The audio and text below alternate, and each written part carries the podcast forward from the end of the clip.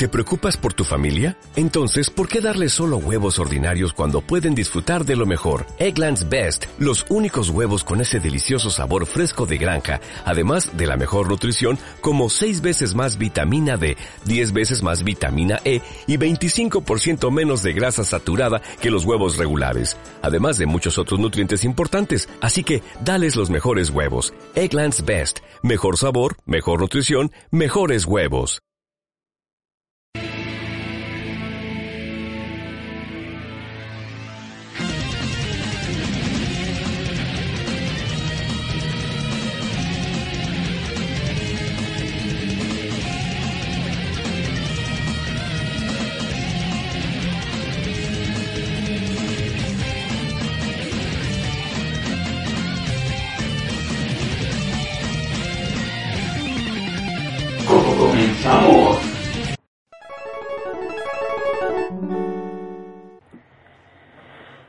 Bienvenidos sean a otro LC Retro. Yo soy Ulises y comenzamos. Pero antes de comenzar, pues quiero pedir una disculpa. La semana pasada hicimos el especial de Mega Man y me equivoqué en un dato. O sea, es todo el pinche especial dije que era el Dr. White y es el Dr. Light.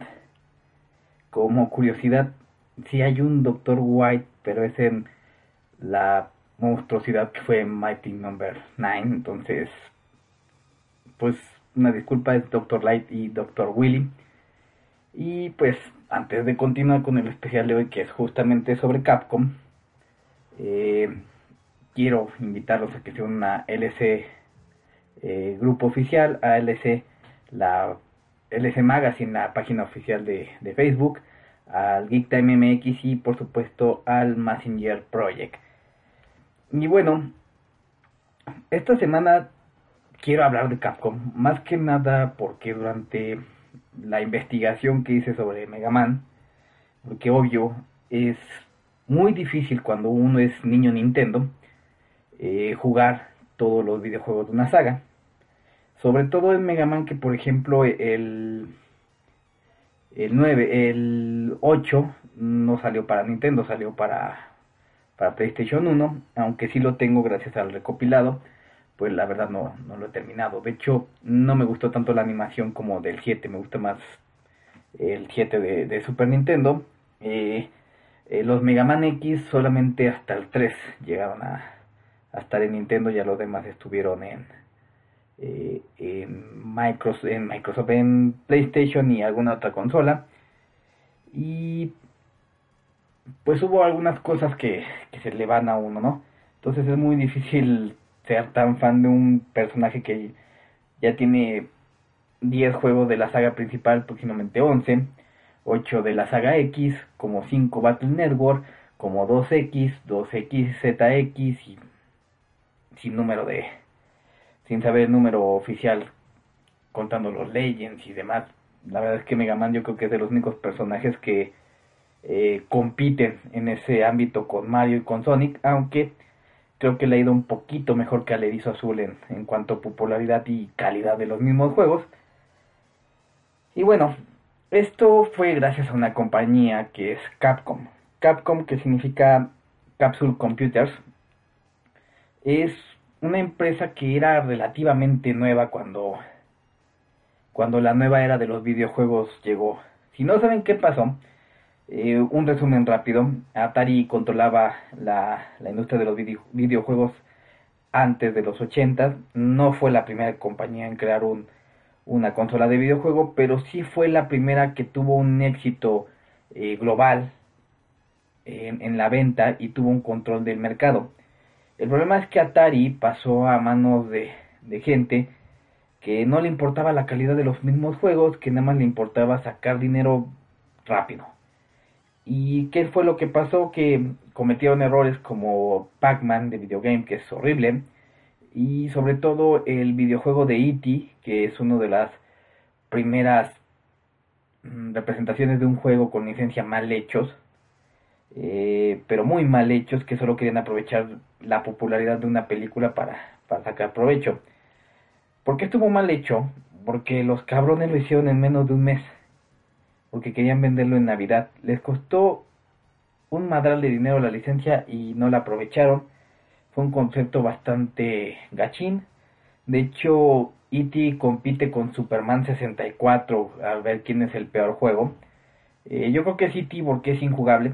No entiendes ni qué es lo que tienes que hacer, no sabes cómo te hacen daño, no tienes una eh, explicación de qué hay que hacer. Yo lo tuve, yo lo tuve en mi Atari.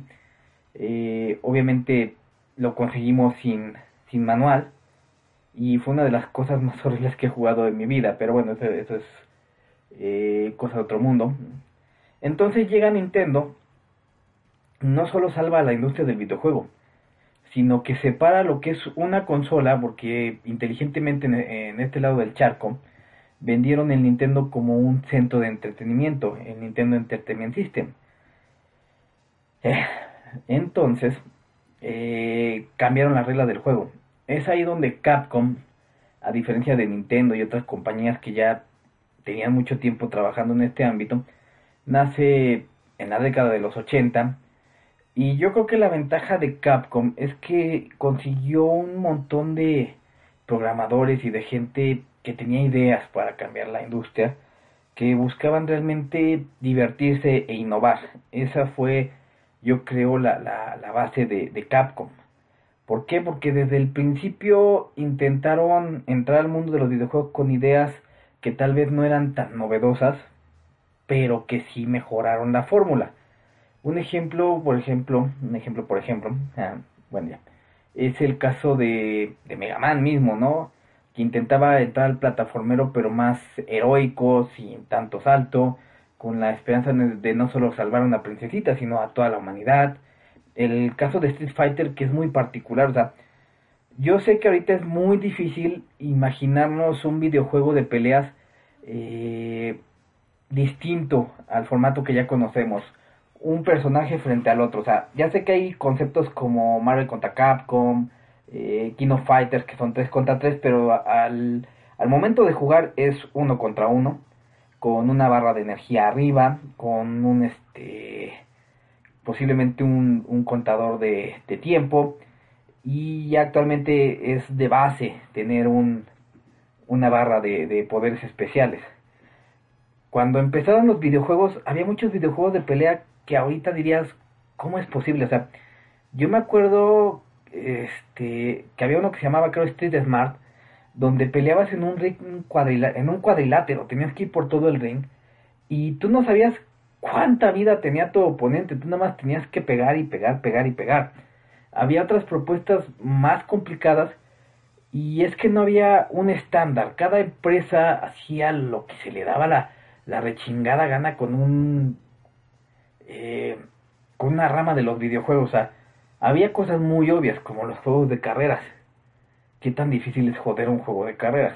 Sí lo han hecho, pero yo creo que es muy difícil hacerlo, yo creo que es más difícil que nada. Pero en ese momento era que cada quien iniciaba sus propias reglas. O sea, veamos el, caso de, de, de SNK, que agarró los conceptos de Capcom y dijeron, bueno, yo ya tengo tus conceptos, eh, voy a agarrar tus ideas que, que ya estás estableciendo. ¿Por qué? Porque a la gente le gustó, porque a la gente estuvo este, de acuerdo con este tipo de concepto, lo, lo creaste y no solo eso, lo mejoraste, yo lo voy a tomar y voy a tratar de, de, hacer algo más. Por eso muchos de los juegos de SNK al principio trataban de ser muy innovadores. Por ejemplo, el, caso de, de Art of Fighting, que tenías que pelear en dos planos distintos, o sea, no en un solo plano como Street Fighter. Obviamente la barra de, de vida y el temporalizador estaban igual que en Street Fighter ¿O qué me dicen del caso de Art of Fighting que era un concepto que podía irte más lejos de del cachito que te daban en Street Fighter y cosas así, pero obviamente para que alguien te copie tiene que reconocer que has tenido muy buenas ideas. Y ahí es donde entra Capcom, porque Capcom, yo sé que en este momento, y vamos a hablar de, de la actualidad de la empresa, es una empresa que no está bien vista. Es una empresa que, que ya se siente un tanto obsoleta, que ya está a nada de, de, seguir los pasos de Konami, que Konami dijo, ¿sabes qué? me rindo con los juegos de, consolas caseras y yo sé que tengo sagas muy importantes para todo mundo, pero no, me, no estoy sacando ganancias a la chingada juegos de, de, de, consola, voy a hacer puros juegos de, de celulares y pachincos. Y Capcom ya se siente así como que medio vieja, como que no, no sale de sus ideas, que se ha vuelto una empresa eh, cuadrada y que nadie la va a sacar de eso, que sigue explotando sagas como Resident Evil, que más que una séptima, octava, novena entrega, ya los fans eh, pues esperamos un reboot, porque la saga ya como está ahora, y aunque me digan que el 7 está muy bueno, no tiene nada de Resident Evil. O sea, el 7 no se parece nada en Resident Evil. Si me hubieran dicho, es un reboot de Resident Evil, voy de acuerdo. De hecho, si lo piensas, la cabañita y todo eso quedaba como anillo al dedo eh, a la historia, al, al, principio de la historia, ¿no? Cuando empiezan a desaparecer la, las personas de la montaña y que mandan al, al equipo eh, bravo y desaparece. O sea, eh, yo creo que era mejor ya decir, ¿sabes qué? ya esta saga ya se fue por el lado de, la acción, ya llegamos a, cosas sumamente risibles, ¿no? O sea, ya sin sentido, cosas como que ahora el malo es el hijo de Wesker. ¿En qué momento tuvo un hijo? ¿Quién sabe? Vamos a seguir con que Leon sigue enamoradísimo con Ada Wong y que nunca lo va a pelear en la vida. Y que Chris ahora no es Chris, ahora es Rambo. Y esas cosas, pues, eh, es debido a que en lugar de innovar, de innovar de seguir con su misma historia, ya quieren explotar algo que han que tuvieron un éxito, que tiene una base de fans y es más por la ceguera de los fans que, siguen con esto, o sea, yo no los puedo culpar porque yo también he hecho cosas y me he emocionado con sagas, videojuegos, cómics que, que uno por fan pues les aplaude, pero a la mera hora no son tan buenos.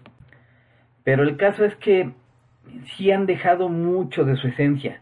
Y es que a mediados de los 2000 eh, empezaron a, a, sacar muchos de sus programadores. Y no estoy hablando de, de programadores cualquiera, sino programadores que llegaron desde el principio, que se formaron en Capcom y que Capcom simplemente le dijo, ah, sí, muchas gracias, adiós, que te vaya bien, como en el caso de Inafume, que aunque no, no era el, padre como tal de Mega Man, que como lo dije en la semana pasada, que yo creo que lo peor que le pudo pasar al pobre con Mighty Number no. 9 fue perder ese estatus del padre de Mega Man, eh, pues se fueron y hasta se cancelaron proyectos que estaban realizando muchos de esos programadores. Pero como les digo, esto lo vamos a tocar más este más adelante. Cuando llega Capcom al mundo de los videojuegos, llegó y tuvo éxito queriendo de abarcar mucho. O sea, Capcom no solo eh, quería abarcar el mundo de las consolas, sino también quería abarcar el mundo de los arcades. Porque yo sé que en este momento tú agarras un PlayStation, un Xbox, un Nintendo Switch y ya se ven mejor que, las arcades que, actualmente existen. De hecho, eh, aquí en México hubo un momento que las arcades o maquinitas como nosotros la conocemos, pues eran muy populares, pero desde que la, tecnología empezó a, emular y, a superar a las arcades, pues han ido perdiendo popularidad, han ido perdiendo fans, porque dicen, bueno, ¿para qué voy a ir a gastar mi dinero y me voy a arriesgar a que me humillen o que me saquen o que me, me encuentre con alguien que no quiero? si puedo jugar en mi casa e incluso ya puedo jugar en línea. Pero cuando nace Capcom, obviamente para disfrutar muchos de estos juegos, eh, teníamos que irnos a, a, las maquinitas y gastar nuestra buena cantidad de dinero hasta que aprendiéramos a, dominar el, videojuego y ser parte de, de, esta gran historia. Y muchas personas no solo dominaban el juego con un personaje, sino que eh, realmente me tocó ver gente que sabía jugar, por ejemplo, un Final Fight o un Street Fighter con la mayoría de los personajes. Yo sé que Final Fight van a decir, nada más son tres personajes, pero sinceramente eh, tiene su chiste dominar a cada uno de ellos. Bueno, cuando llega Nintendo, eh, Capcom no tuvo tantos juegos como, como quisiéramos recordar en el primer Nintendo. yo creo que tuvo juegos más recordados en el Super Nintendo, pero eso tiene una explicación. En el Nintendo, obviamente, nace una de sus sagas más queridas y más conocidas de toda la historia, como es Mega Man. Sin embargo, también mandaron cosas como Strider, sí, el mismo Strider que sale en Marvel contra Capcom, que muchos ni lo conocían hasta que salió el, videojuego de, maquinita de pelea de Marvel contra Capcom. Eh, tuvieron algunos puzzles, tuvieron una adaptación de, Final Fight que es Mighty Final Fight, que es una versión bastante curiosa eh, con los personajes de manera chibi, que ahorita en el mercado es uno de los juegos más caros de encontrar de Nintendo, porque no llegaron tantas unidades, porque el Mighty Final Fight eh, sale a la venta ya cuando el Nintendo estaba en, en sus últimas eh, etapas de vida, y ya estaba el Super Nintendo empezando a llevarse a los a los consumidores porque algo que yo me arrepiento pero que es muy natural y, o era muy natural en, en mi época yo creo que todavía pero es por ahorita no se siente tanto porque ya no hay tanto juego épico o sea sí tenemos un Halo un God, un God of War un Legend of Zelda pero antes sí había videojuegos que te marcaban y uno de estos era Mictima, este Final Fight pues cuando llegaba una nueva generación de consolas, tú literalmente vendías la otra para comprarte la, la siguiente. Ahora no, ahora como ya hay retrocompatibilidad y muchas veces si te gustaron los juegos, pues te quedas con la consola, te quedas con los juegos y compras una nueva consola. Pero antes sí te obligaban a, vender la, la anterior. Y cuando llega el, Super Nintendo, yo creo que aquí fue la etapa donde Capcom dio el salto para convertirse en, la empresa eh, que todos amábamos. Antes de lo que es ahorita, yo creo que es aquí donde nace la, la Capcom que todos amábamos. Y, y, es que Capcom también fue, ¿cómo les quisiera decir? Innovadora en, en muchos aspectos eh, en esta era.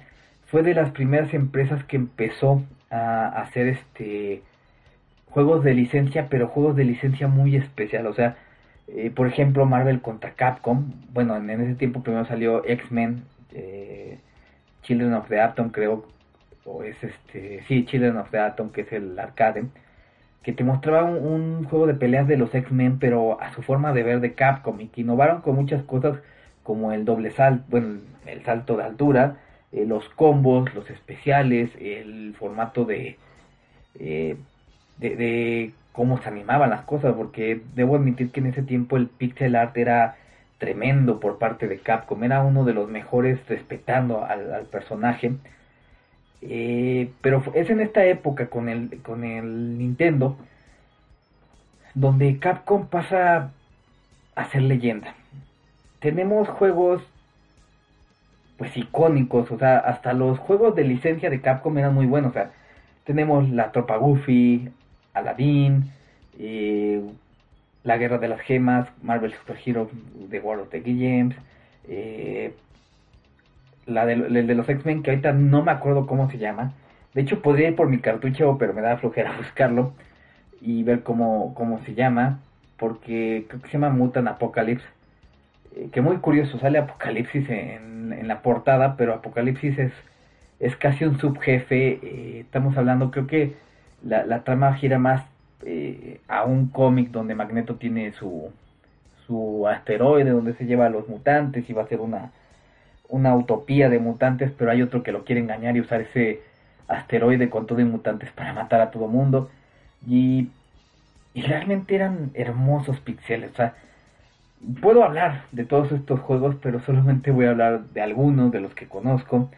Voy a aplaudir todo lo que hizo Capcom porque todo lo que hizo Capcom iba de la mano de los arcades, le digo, fue de las pocas empresas que tanto en arcades como en consolas caseras llegó a tener un éxito que no era nada este nada malo, o sea, yo creo que fue la, la empresa fuera de Nintendo y Sega que más creció en esas épocas. Y déjenme les digo que la tenía difícil en esa época, porque al programar con un Nintendo, una Super Nintendo, inclusive en los arcades de esa época, no era tan complicado como ahora. De hecho, yo creo que lo complicado era tener una buena idea y desarrollarla y, plantarla en un videojuego. Pues bueno, en, esa época Capcom competía con, con grandes con, como Acclaim. Acclaim que, que hizo grandes beaten up como Tienes Mutant Ninja Turtles. las dos versiones son magníficas. El juego de los Simpsons, el mismo juego de los X-Men. Eh, ¿Qué otro beaten up tiene Acclaim? Tiene otro, pero no me acuerdo ahorita. O sea, tuvo varios. Y Capcom entró a la batalla, pero tremendo. Eh, cuando yo era joven, no sé si se acuerden eh, de mi especial de arcades. Eh, mi papá, que en paz descanse, pues trabajaba reparando arcades. todo el tiempo estábamos dentro de locales llenos de chavos. Y los más populares siempre eran los de Beaten Up, yo contra el barrio.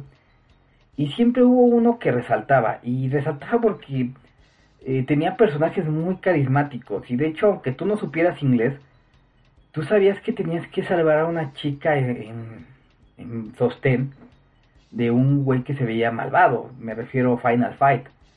Mi Final Fight yo creo que lo que innovó fue precisamente eh, el hecho de, de poder escoger distintos jugadores y que cada uno era muy diferente al otro. O sea, yo sé que hay gente que dice que Cody y Goy son casi lo mismo, no, no es cierto.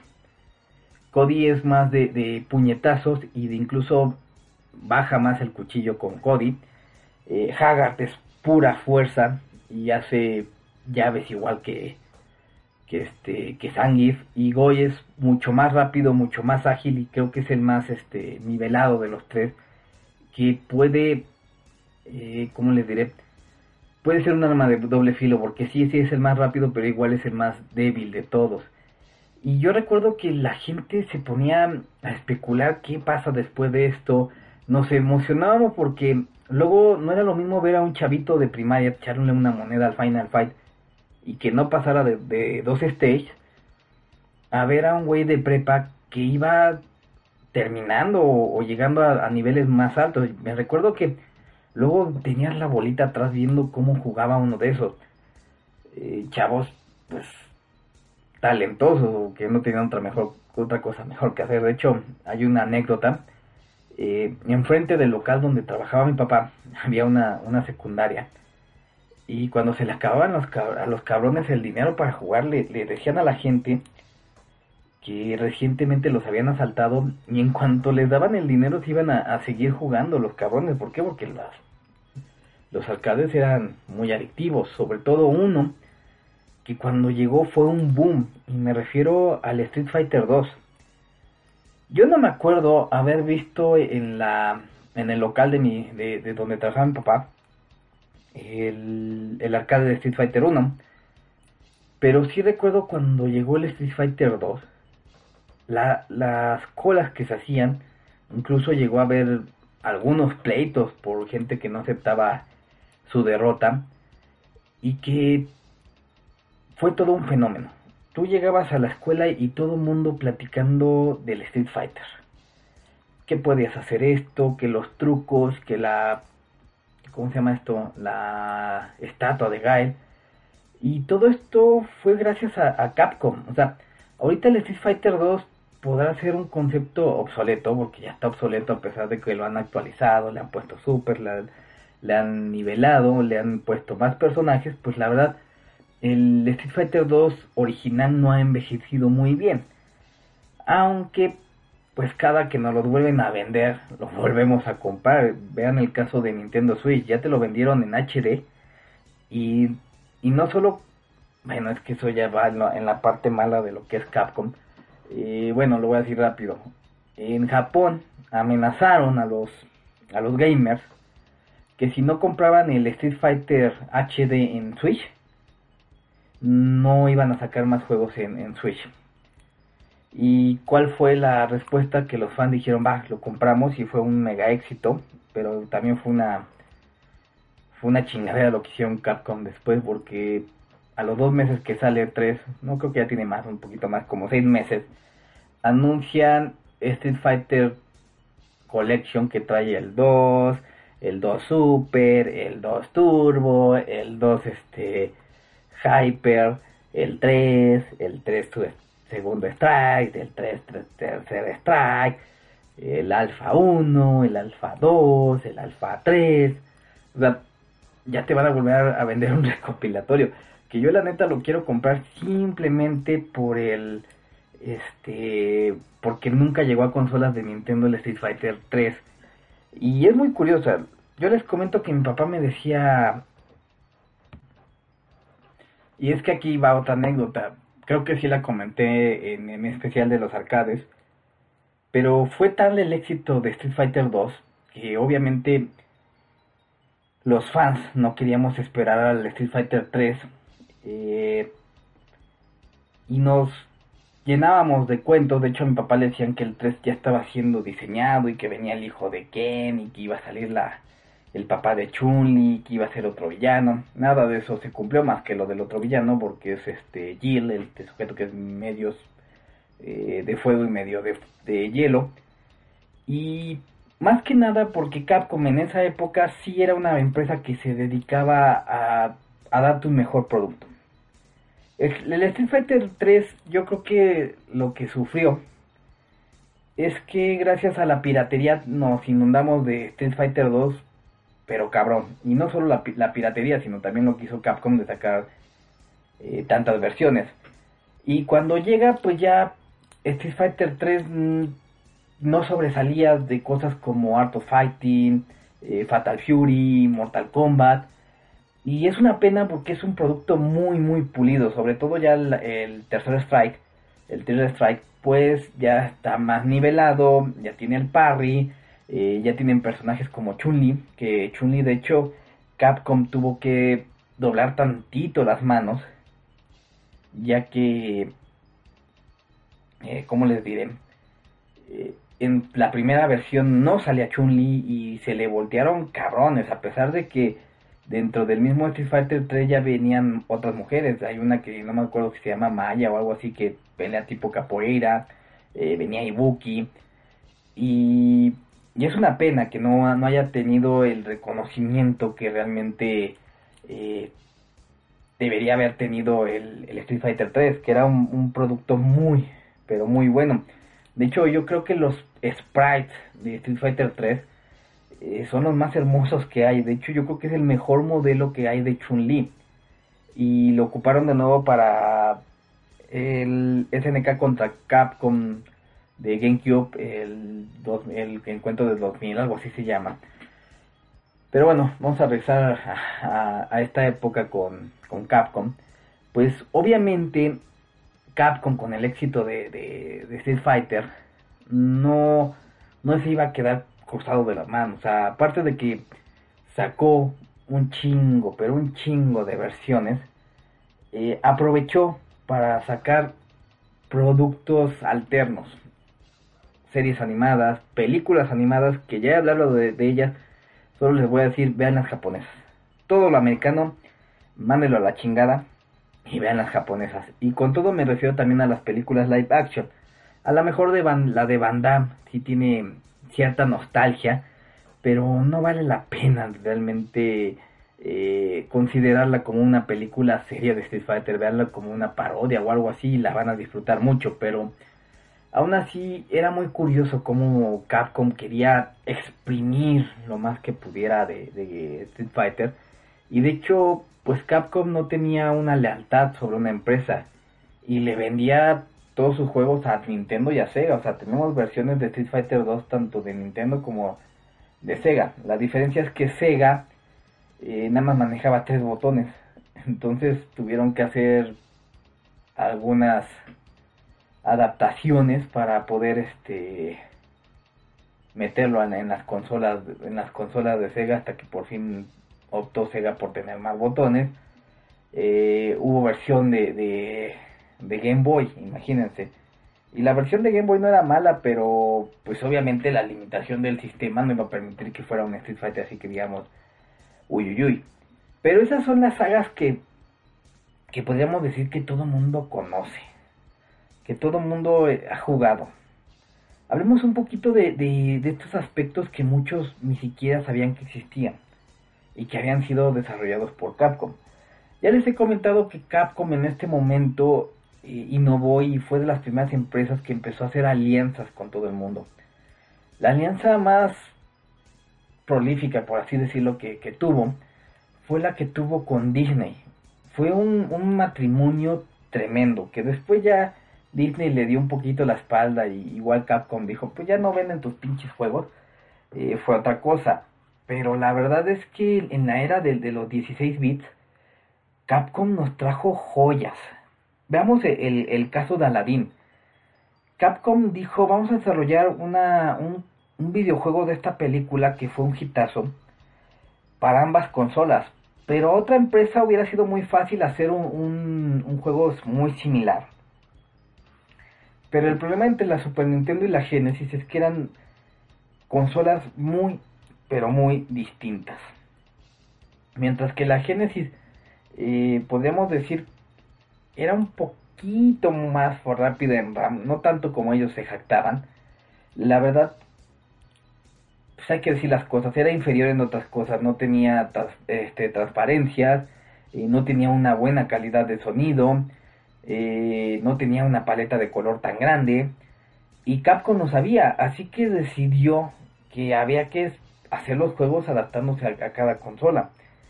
Y es aquí donde les digo, llega Aladdin y ambas versiones son totalmente distintas. De hecho, creo que Mikami, Shinji Mikami, el creador de, del concepto de Resident Evil, el, programador de la tropa Goofy, eh, fue encargado de estos proyectos y él se dedicó a hacer la versión de, Super Nintendo, mientras que delegaba la versión de Sega a, otro equipo. Lo chistoso es que Mikami quedó muy impresionado con lo que realizaron para la versión de, Sega Genesis y la de Nintendo es uno de los mejores juegos de la consola y aún así prefiere la, la de Sega Genesis para que se den una idea de las diferencias. En primer lugar, eh, pues Capcom tuvo que adaptarse a las tontas políticas de eh, control parental, de family friendly de, Nintendo. Y Aladdin, por ejemplo, en, en, el videojuego, a pesar de que al final tiene que matar a Jafar, sea como sea, pues tiene que usar sus habilidades, eh, ¿cómo les diré? Acrobáticas, porque el Aladdin de Super Nintendo es más parecido a un Prince of Persia que a, que a un beaten up, porque los Prince of Persia en un principio era más de habilidad que de, de andar matando cosas. Y tenías que dar volteretas y atacar con unas manzanitas, algunos stages de, de habilidad como el de la alfombra mágica. Pero el de Sega, el de Sega, Aladdin trae una jodida katana, tiene una pinche espada que literalmente te hace matar a los guardias y a los villanos. Así de distinta es. Es un juego más enfocado en la acción, aunque sí tiene sus, sus etapas de puzzles, tiene una animación mucho, pero mucho más fluida, que es, que eso es decir mucho, porque la, la animación de Super Nintendo era bastante fluida, y es uno de los pocos juegos que los eternos pelear entre Genesis y Super Nintendo aceptan que está mejor en, en, en, Sega Genesis. Pero no fueron las únicas propuestas que trajeron, no, no, no. Eh, también tuvieron acuerdos con Marvel. En esa época Marvel no era parte de Disney, o sea que no podemos contarlo como parte del acuerdo que hubo con Disney. Eh, Marvel era una empresa que estaba buscando desesperadamente, mm, ¿cómo les diré? Mandar su producto a todo mundo. O sea, los X-Men ya había sido un, producto probado, ya era un éxito en televisión, pero Marvel inteligentemente quería expandir esto a, un mundo de videojugadores, querían que supiera, siguiéramos teniendo a los X-Men dentro de nuestra conciencia, por eso se me hace muy idiota eso que digan que, que los jugadores no se acuerdan de los X-Men en este momento porque esas fueron palabras de Capcom. Sabemos que fueron palabras presionadas por Disney, pero de todas maneras son muy tontas. Eh, y nos trajeron la joya de, de los videojuegos de, de los X-Men. Eh, que les voy a decir una cosa, o sea, juegos de X-Men en la Super Nintendo hubo varios, hubo dos de de LJN, creo que se llamaba esta la subsidiaria, subsidiaria de Acclaim, que nos trajo, por ejemplo, Spider-Man y los X-Men, eh, Wolverine's Revenge, que eran juegos pues bastante culeros. Realmente estaban culeros los juegos esos. Pero llega X-Men Mutant Apocalypse y en primera nos traen un soundtrack de poca madre. O sea, ustedes oigan el, la rola de Psylocke y está chingoncísima. Nos traían a personajes que estábamos viendo en las tele, bueno, menos a Psylocke, eh, y los trajeron de una manera muy bien adaptada. O sea, Wolverine, lo, el único poder que no tiene Wolverine, porque sería muy este, injusto, es el de regeneración, pero tiene sus garras, tiene la agilidad, eh, puede escalar paredes clavando las garras a, las mismas. Tenemos a un cíclope que aunque es complicado, pues es bastante poderoso. Tenemos a personajes muy populares como Gambito y esta bestia, que bestia pues es un buen intento de personaje, pero nunca fue popular. O sea, yo sé que hay mucha gente que lo quiere en los cómics, pero nunca ha sido un personaje que digas, hoy quiero jugar con Bestia en los videojuegos. Aunque también es la única aparición de Bestia dentro de los videojuegos como personaje jugable en estos juegos de X-Men. Puesto que Marvel contra Capcom solo sale, bueno, Street Fighter contra Marvel Super Hero solo sale en el fondo, eh, echando coto con, el personaje de Blanca, bueno. El juego es un beaten up, pero, ¿sabes una cosa? O sea, e, el problema con este juego es que tiene dos etapas de juego. En la primera, tú escoges un X-Men para pasar una etapa definida que está diseñada para que ese X-Men en específico la pase. O sea, por ejemplo, el, escenario de Wolverine está hecho para que suba las paredes con Wolverine. El de Bestia está diseñado para que con agilidad de Bestia pueda este, detener a unos robots. Eh, pero lo malo es que si no podías pasar uno de esos niveles ya te chingabas, porque si te mataban a, tu, a tu personaje las tres veces que te daban el intento, pues te daba game over. Y la segunda etapa era donde te salían nuevas escenas, pero ya podías pasarla con cualquier X-Men. Obviamente había algunas, mm, ¿cómo les diré? Zonas que si llevabas a cierto X-Men, podías llegar a ellas y podías tomar un atajo, o podías este, agarrar una ventaja como una vida o, o algún este ítem especial, porque también tenían ciertos ítems que les daban eh, cierta ventaja. Creo que una vida y una X, que no, no recuerdo que hacía la, la X. Eh, los villanos, pues la mayoría son carismáticos. De hecho, yo creo que, que los villanos más X son eh, un helicóptero, que es el, que, el villano de, de Gambito. Bueno, un helicóptero que está haciendo piloteado por un montón de minions genéricos, la verdad. Y el tren de Cíclope, pero el tren de Cíclope sí está difícil, aunque ya que le agarras el truco y sabes cómo, cuál es el punto débil del pinche tren, eh, ya no es nada difícil. Lo que sí era difícil es llegar al pinche, al pinche jefe, la verdad. Y lo mejor de todo es que Capcom no se quedó solamente con, con los X-Men. Como les digo, la meta de Marvel era llevar la mayor cantidad de superhéroes al consciente de, los espectadores. Y esa fue la mejor oportunidad para mandar a los Avengers. Porque mucha gente no se acuerda. Pero los Avengers a, principios de los 90 y hasta que sale Iron Man no eran relevantes. Los Avengers eran un, equipo, pues se va a ver bien gacho, pero de, de, ligas menores. Porque el, el, equipo premium de Marvel eran los X-Men. Sí tenían su, su carisma y su jerarquía personajes como el Capitán América, pero siendo honestos, durante los noventas el Capitán América nada más era un, bonito cameo. Porque sale, por ejemplo, en Maximum Carnage, pero así como que, ah, pues chido. Eh, no, no, era tan importante como ahora una Civil War o un este o las sagas que saquen Civil War 2. No soy muy seguidor de Marvel. Pero en esa época, pues la mejor manera que tenía Marvel para, hacer que la gente se interesara en los superhéroes era por parte de los videojuegos. Y yo creo que la mejor empresa que pudieron haber escogido era Capcom. Y el segundo videojuego que es Marvel War of the Gems es, es lo mismo que, que Mutant Apocalypse, pero mejorado. Del juego anterior solo regresa Wolverine, que es igualito no le cambiaron nada, ni siquiera el diseño ni los sprites está igualito. Meten a Spider-Man, meten a Iron Man, meten a Hulk, meten a, Capitán América, que son personajes muy distintos a los anteriores. O sea, podríamos decir que Capitán América se parece un poquito a Gambito, pero sería muy injusto, porque Gambito era un personaje que peleaba mucho, pero mucho a, a corta distancia y no era tan fuerte como el Capitán América. Iron Man es un personaje que que es el más, este, ¿cómo les diré? Eh, pues es como una navajita suiza, no sabes qué tanto puede sacar, o sea, es de los personajes que tiene más cosas ocultas para jugar.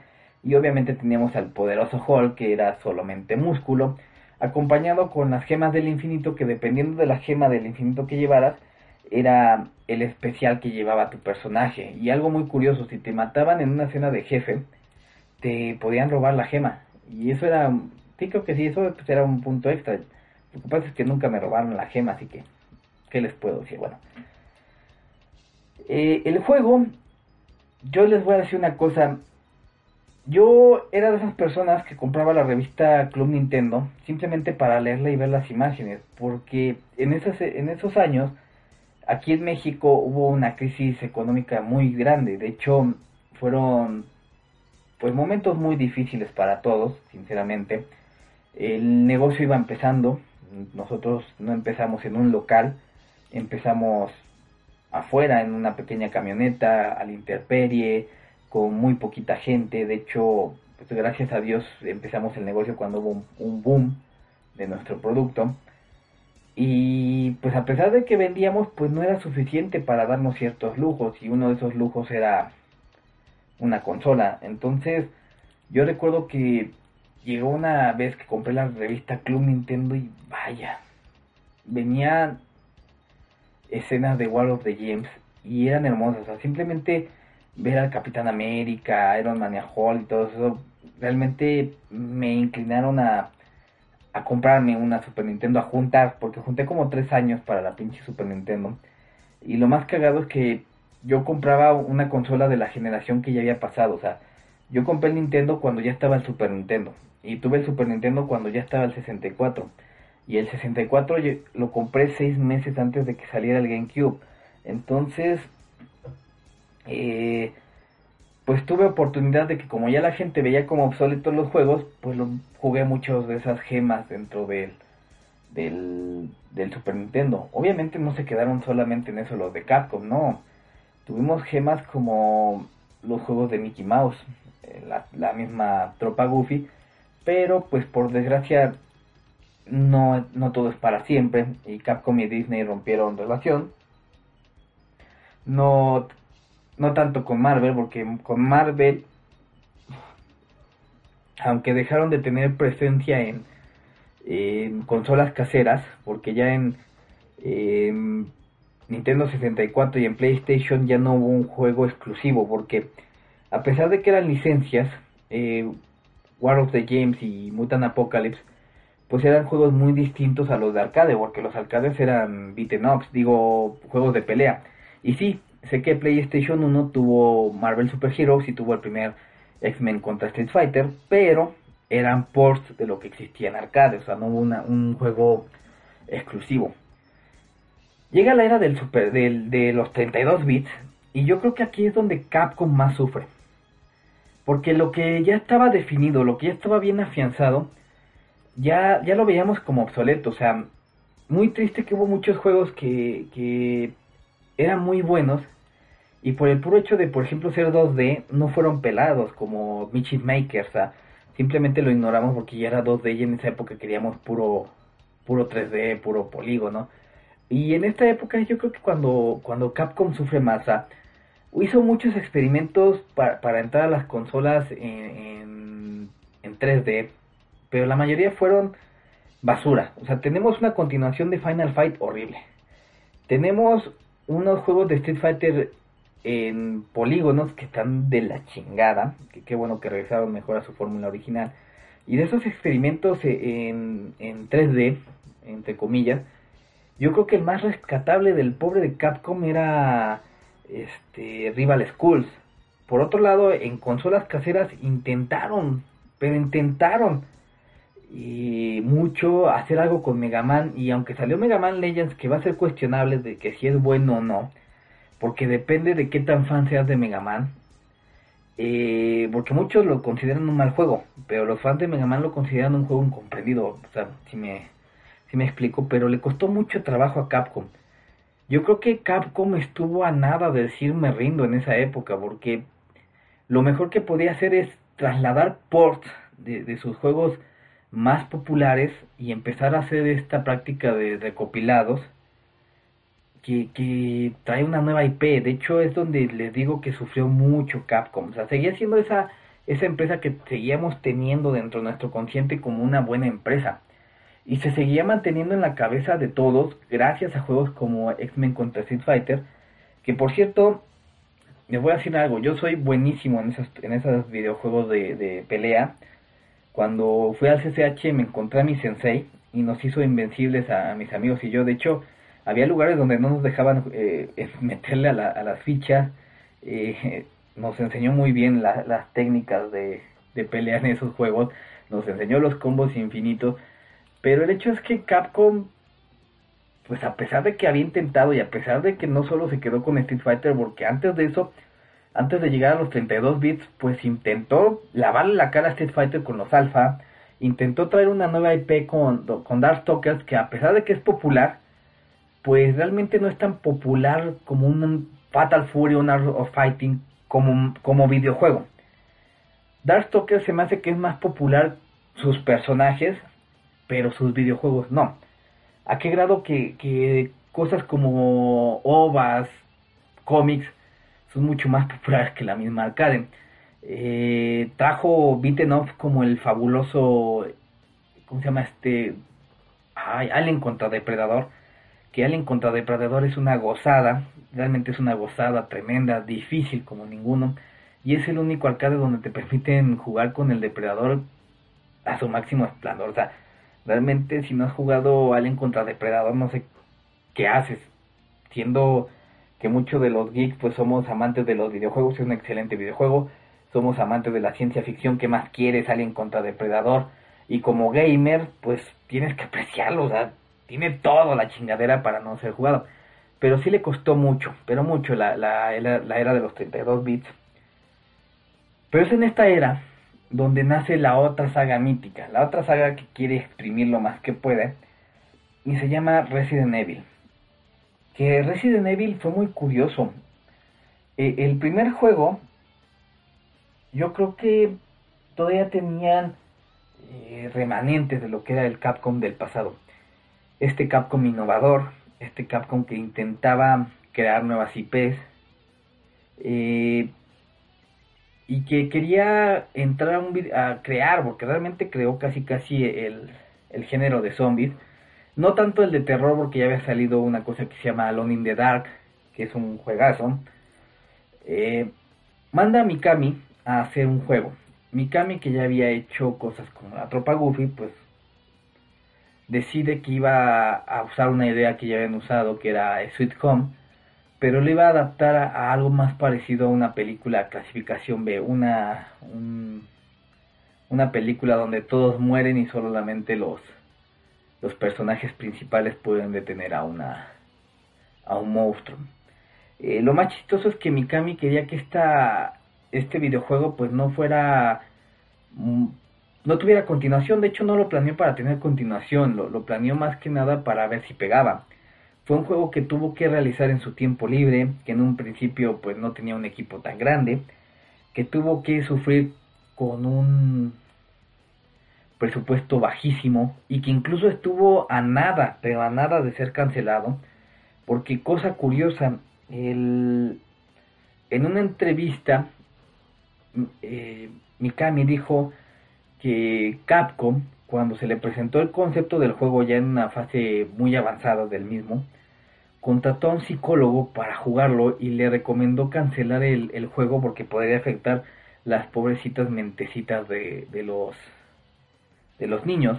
Afortunadamente Capcom sabía que el mercado ya no era de los niños sino de gente mayor y decidió continuar con el videojuego, pero sí estuvimos a nada de que no saliera el primer Resident Evil cuando sale realmente Capcom no esperaba que fuera el éxito que, que, que, fue. Y cuando ve lo que logró, pues llegó una de sus mañas, que es sacar una versión tras otra versión tras otra versión del mismo. Es muy curioso, el Resident Evil 1 no es tan popular en los fans de Resident Evil, el que es más popular es el 2, sin embargo es el que más remakes y nuevas versiones que tienen, o sea, tenemos la versión original, la Director Scott, una versión para este Dreamcast que mejoraba muchas cosas, que es la Dual Shock, que también llegó a PlayStation 1. Tenemos la reedición de, de GameCube, tenemos la edición de Nintendo DS, o sea, de esas que nada más me acordé ahorita son 5 de Resident Evil 2 nada más tenemos la original, un, un port de GameCube, porque es un port, no es, un, no es una nueva versión. Y el que va a salir ahorita, y no sé si contar Umbrella Darkside Chronicles como, como otra versión de Resident Evil 2, pero el chiste es que Capcom hizo lo que mejor hace, tratar de ganar dinero con una idea. Y lo peor de todo es que volvió a cometer los mismos errores que cometió con Street Fighter.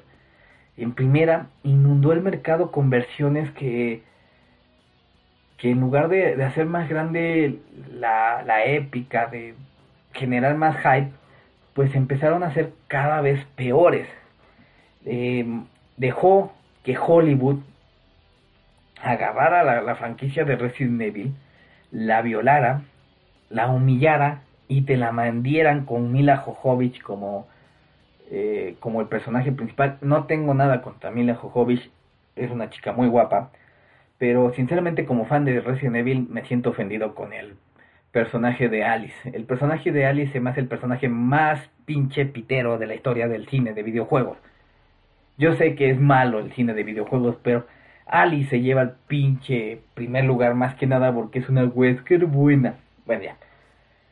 Aún así, pues Capcom dijo, volví a ser el rey, volví a ser una empresa de élite y trató de expandirlo a lo más posible. O sea, no solo e-, en nuevas versiones, sino que iba a haber juegos exclusivos en cada consola. Un ejemplo de esto fue el cancelado Resident Evil 0 para Nintendo 64, que se trasladó al Nintendo GameCube.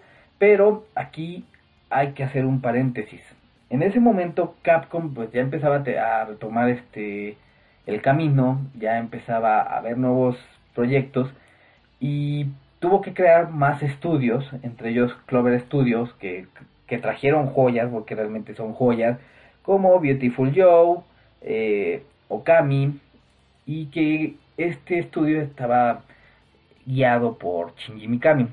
Mikami pues hizo un acuerdo, por ejemplo, con Nintendo, porque aquí vamos a empezar ya a hablar de lo malo con, con Capcom, porque es en la, en la era de los 128 bits donde Capcom empieza a ser una empresa muy nefasta. Eh, Capcom empieza a hacer videojuegos y llega a un acuerdo con, bueno, videojuegos exclusivos para cada consola, y llega a un acuerdo con Nintendo. Y el acuerdo era este, vamos a hacer versiones remake de Resident Evil 1, 2, 3 y código Verónica y exclusiva para ti el 0. Y aparte vamos a tener otros tres juegos exclusivos, que era uno que se llama Project Number 03, que no es muy recordado, el llamado Beautiful Joe y otro juego.